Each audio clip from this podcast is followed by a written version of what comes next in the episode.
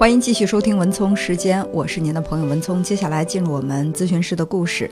如果你也有故事想要讲给我们听，有一些情感心理方面的问题想要疏导，可以拨打零三七幺六五八八九九二六。有请我的搭档高翔。文聪好，听众朋友大家好，我们在这里将以咨询师的身份来跟大家讲述案例故事，同时呢，我们会对来访者的个人信息予以保密设置。嗯，那今天我想和大家分享的这个案例呢，是一位单身女性她的。求助，求助的主要是在人际交往，包括职场方面的问题。因为他所做的这个工作呢，是直接的跟客户打交道的。那他呢，就是在这个工作当中，他说他自己对工作的要求比较高哦，所以呢，就会显得比较苛刻。但是跟他共同工作的这其他的同事都是男性，也可能是男人的这个性别的特质，还有呢，就是。他可能是过于去严苛了，嗯，所以周围的人在他看来，啊，比如说他的搭档啊，都会有一点这个神经大条，在工作上做的稍微粗一些，没有他那么细致，那这呢会让他在心里就有点不踏实，嗯，因为看到同事的那种工作的作风，他总是害怕有不好的事情发生，嗯，比如说客户会反馈这个不好的意见，就是如果说不出事儿的话，质量的这个。高一点儿，低一点儿，可能什么不显山露水。但一旦要如果说因为疏忽出现了一些问题的话，那领导要追责的话，肯定会找到他们这个第一线的员工。明白。所以他在心里呢，就特别的希望大家都能够像他一样谨慎、小心、认真。但是呢，周围的人可能都做不到这些。所以就是在他的这种坚持之下，他就感觉到。大家似乎是对他有那么一点点意见啊，对啊，这时间太较真了。你跟别人不一样，对，而且呢，还会觉得其他那些人，人家会关系更紧密一些，嗯啊，他好像就有点被孤立的感觉。那这也是让他受不了的。说白了，就是在他心里有冲突。一方面呢，是害怕万一工作做的。不够尽善尽美，出现了问题，领导对他有意见，影响到他的工作怎么办？嗯，可是呢，如果他在工作上这么要求苛刻的话，周围的这些同事会有点看不惯，会觉得他这个人太较真了，人际关系受到影响。在一个团队当中工作，人家几个都是抱团的，只有他好像是一个局外人，这也会影响到他在这个工作环境当中的这种心情。明白。所以呢，就是在心里特别的纠结。然后我就问他，我说：“那这种纠结的感觉是第一次出现吗？”他说：“其实他特别担心别人说他不好，就是非常在意别人的评价，特别在意别人说他哪里有不好的地方，挑他的毛病。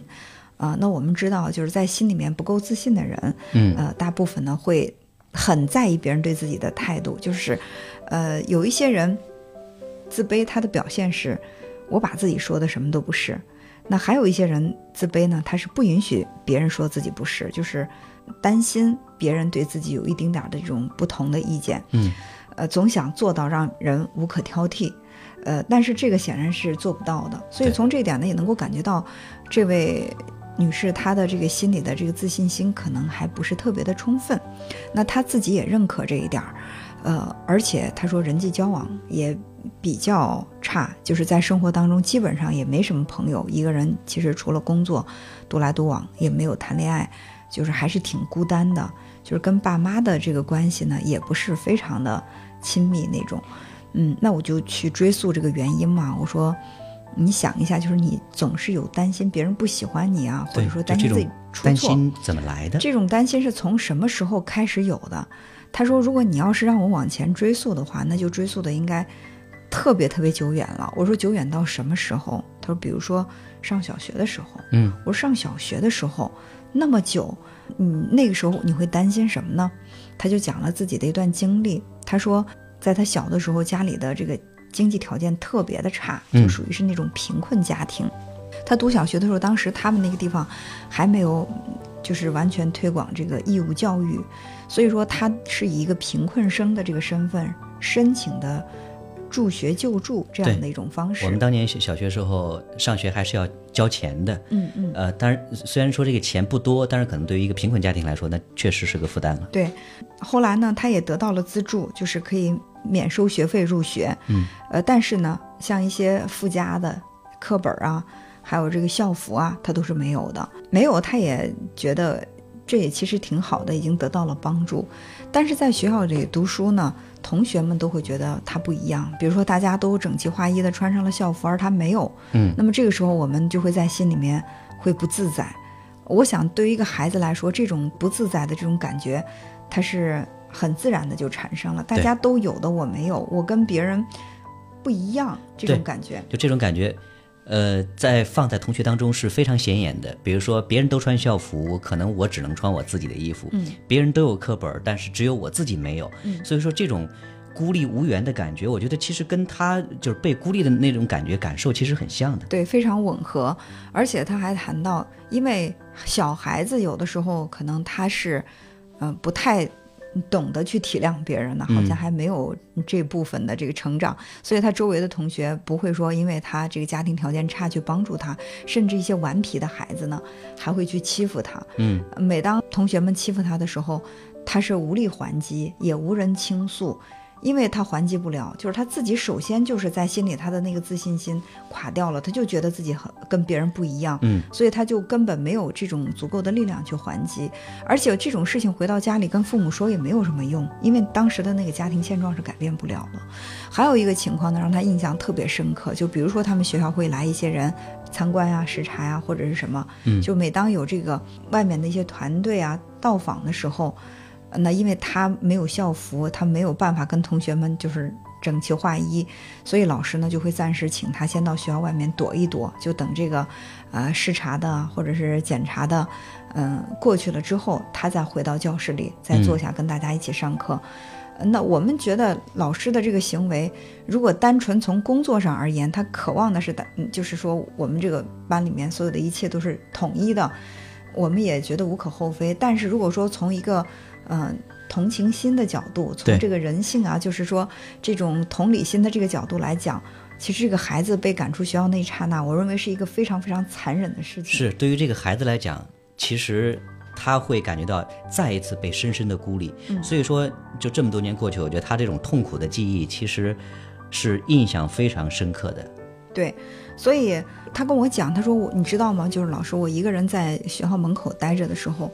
我一方面呢会觉得特别的痛苦，嗯，另外一方面我觉得特别的恐惧。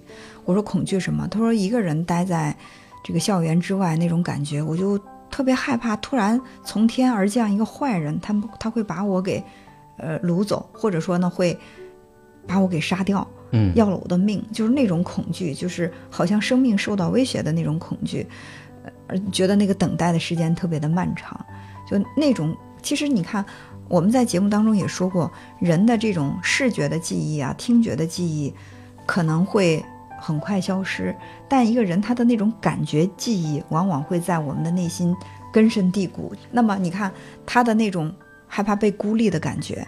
他总害怕跟别人不一样的那种感觉，呃，包括害怕别人说他不好的感觉。其实，在他现在的这个生活当中，在他的工作当中，都是可以找到的，是非常非常吻合的。对，所以说这些感觉综合起来，这个女孩子应该她内心是有深深的不安。嗯，这种不安其实是渗透到骨髓里的。嗯，时时刻刻都会担心，比如说她担心她的工作出错，担心又担心跟同事之间关系糟糕，被孤立。嗯，所以。左右来看，其实对他来说可能都是一种潜在的伤害，而这种潜在伤害又都能够从记忆里边去找到那个最初的那个原因。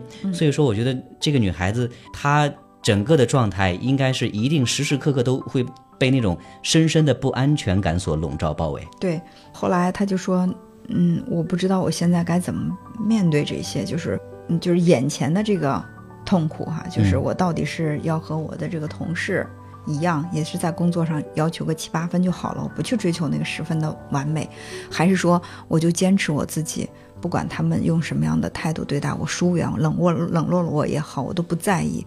我说先把这个问题放一放，我们就先回到你的童年，就是你现在回忆一下，一个小女孩，她因为家庭贫困没有办法买校服，这是同学们欺负她的一个理由吗？她本身有什么错吗？她说那也许。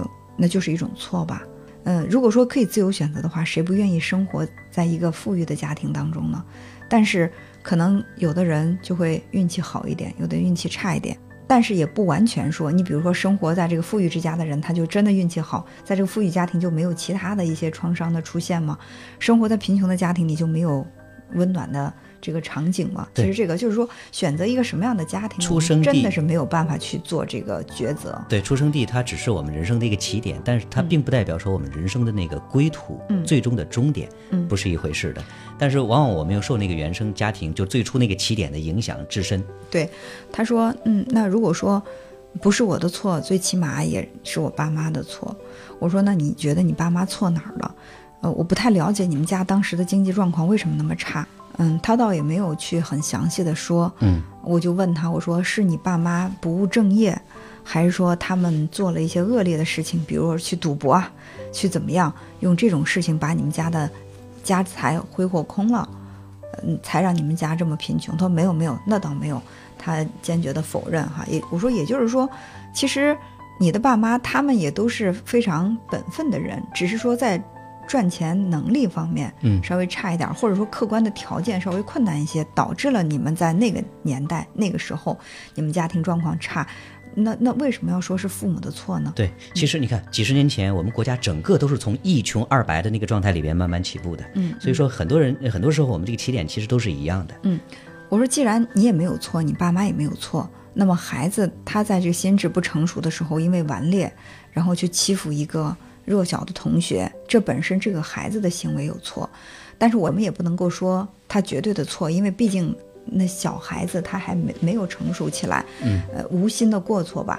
你为什么要把这样的一个伤害一直背负到现在，对而且还用这种方式来去指责自己？其实我觉得这对自己来说很残忍。是，你看他自己能够感受到当初那个在校园外面苦苦等待、内心惶恐的女孩子，她内心的那种担心和不安，嗯那个感觉可能说现在还在。嗯当初那个受伤的孩子，到现在虽然说他已经长大成人，但其实他内心受伤的那个孩子的状态一直还在他的体内，现在还有。是，所以呢，他才会一直活在那种情绪里，小心翼翼的这样做，担心有一部分人对他不满意；嗯，那样做又担心有什么不好的事情发生。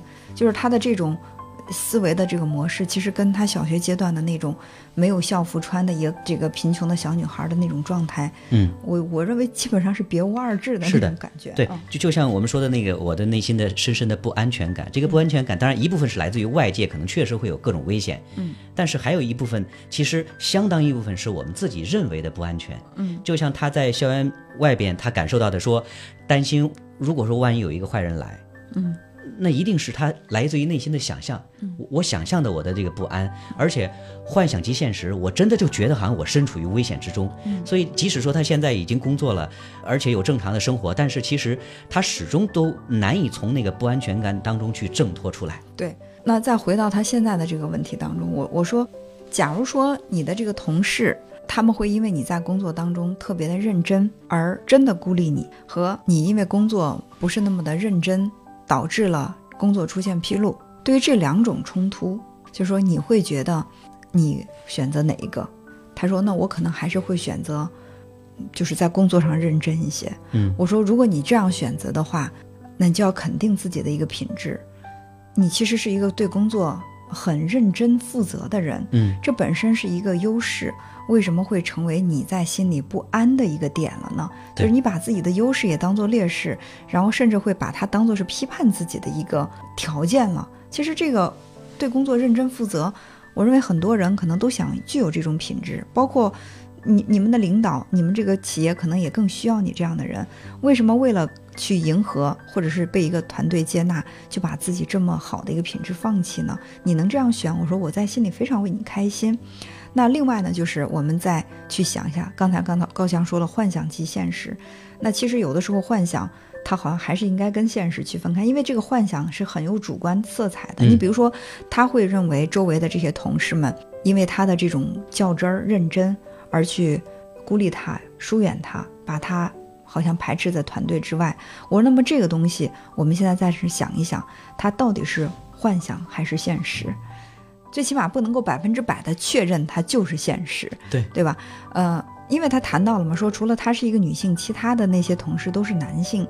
我说，所以说，即便是你觉得他们更亲近一些，而跟你疏远一些，也可能这个仅仅是性别带来的一个不同，而并非是因为他们在心里看不惯你的行为。而且，如果往一个更积极的角度来想的话，在一个都是男性的团队当中，有一个女性出现，而这个女性恰恰又是那个特别认真的、特别细致谨慎的人，那么对于他们这个就是比较大条的、就神经大条的这种男性的工作方式。我认为倒还是应该是可以起到一个互补的这个作用。呃，如果说我们用转念一想，比如说在跟同事之间的交往当中，完全可以以自己的女性的这种细腻柔和去填补。那些大老爷们儿的粗线条，我觉得这应该是一个完整的搭配，而不是说成为他跟同事之间的一个问题。对，所以就是勇敢的去认可自己身上的优势，才能够更加坦然的去面对别人对你的态度。所以我觉得，如果说早年我们曾经受到过某些类似的这种创伤。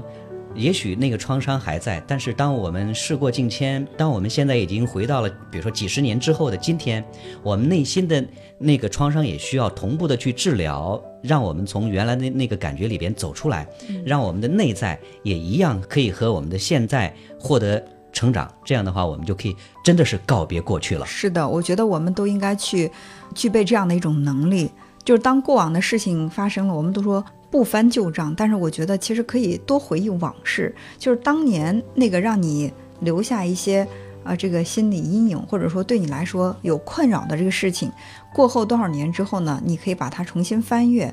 做一个解构之后，再重新的建构。也许过了这么几年，你再去重新解读这个事情，你会有新的发现，你会有新的认知。在对待这个事情的时候，你会有新的视角。那它也更容易帮助你对过往无法释怀的事情做一个真正的放下。